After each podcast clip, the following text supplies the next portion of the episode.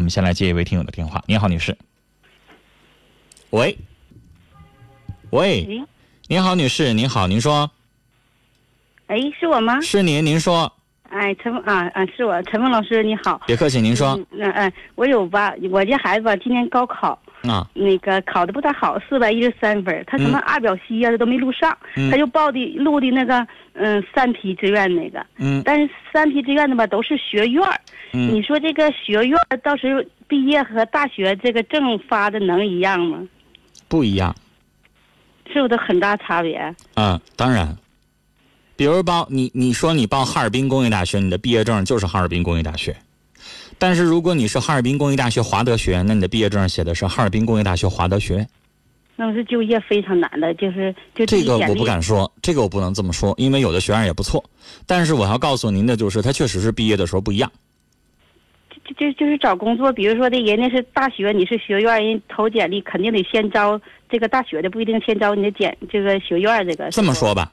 这个女士哈，比如说你和我现在是一家用人单位，我们要招人，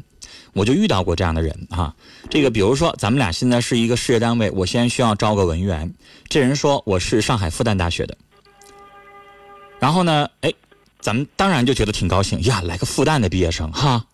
嗯，然后呢，咱仔细一问，哎呀，我是复旦成人教育学院的，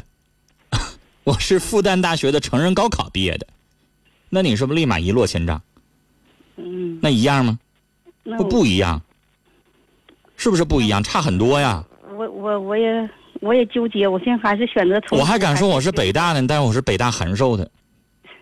是啊我那是说不还是一样选嗯，我就在这纠结，还是选择重读，还是选择这学院？这学你院家孩子打多少分啊？打四百一十三分儿，四百一十三分，接近二本线了。我建议重读，重读的话这样，因为他不是说打三百多分、二百多分，重读没有希望。那这种情况下，我建议重读，因为重读完了之后，他可以走上二本，最起码最起码能走上二本。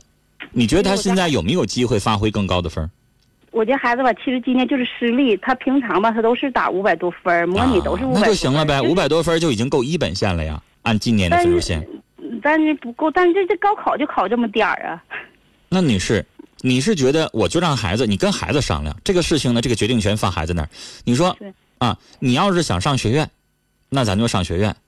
还是咱想走个后门什么的，办办什么东西也行，或者说是咱们就直接重读。那重读也得花钱，一样。花钱倒没事，花钱你上大学那也更高，他都是学院，都是自费的，都一万一万六、一万五呢，是对，呃，学费四年下来也快十万块钱了，你嗯对加上生活费什么哎的，是不是、啊？那对，那我我你就跟孩子商量呗。你说现在呢，这个妈想让你重读，看你愿不愿意，因为重他读一吧，会儿一会儿想重读，一会儿又不想重读，那就他现需要在你给他个信心啊。对呀、所以我寻问你，因为学院和孩子大吧，学说实话，你要让我重新过一次高三，我也不愿意。但是呢，也得看我能走上的学校专业呀，是不是？你家孩子不像人有的学生，人提前，比如说我就是三三三百分的学生，人提前就有选择了。我也就纠结在这儿你。知道有的孩子提前三百分儿的提前就就想门路了，比如说我去学音乐去，我去学美术去，还是我去学学前教育，我是学传媒去，还是我是学体育去，我就提前想了。他是以异族特长生的方式了，对不对？那女孩子，你看一开始打五百分儿，你压根儿就没往那方面琢磨，是吧？那现在打这个分儿，你着急哪儿上不去，那你就只能这样跟孩子说，要不然就重读，重读咱好好走个二本专业，啊，要不然你就嗯安安心心的上你这个学院，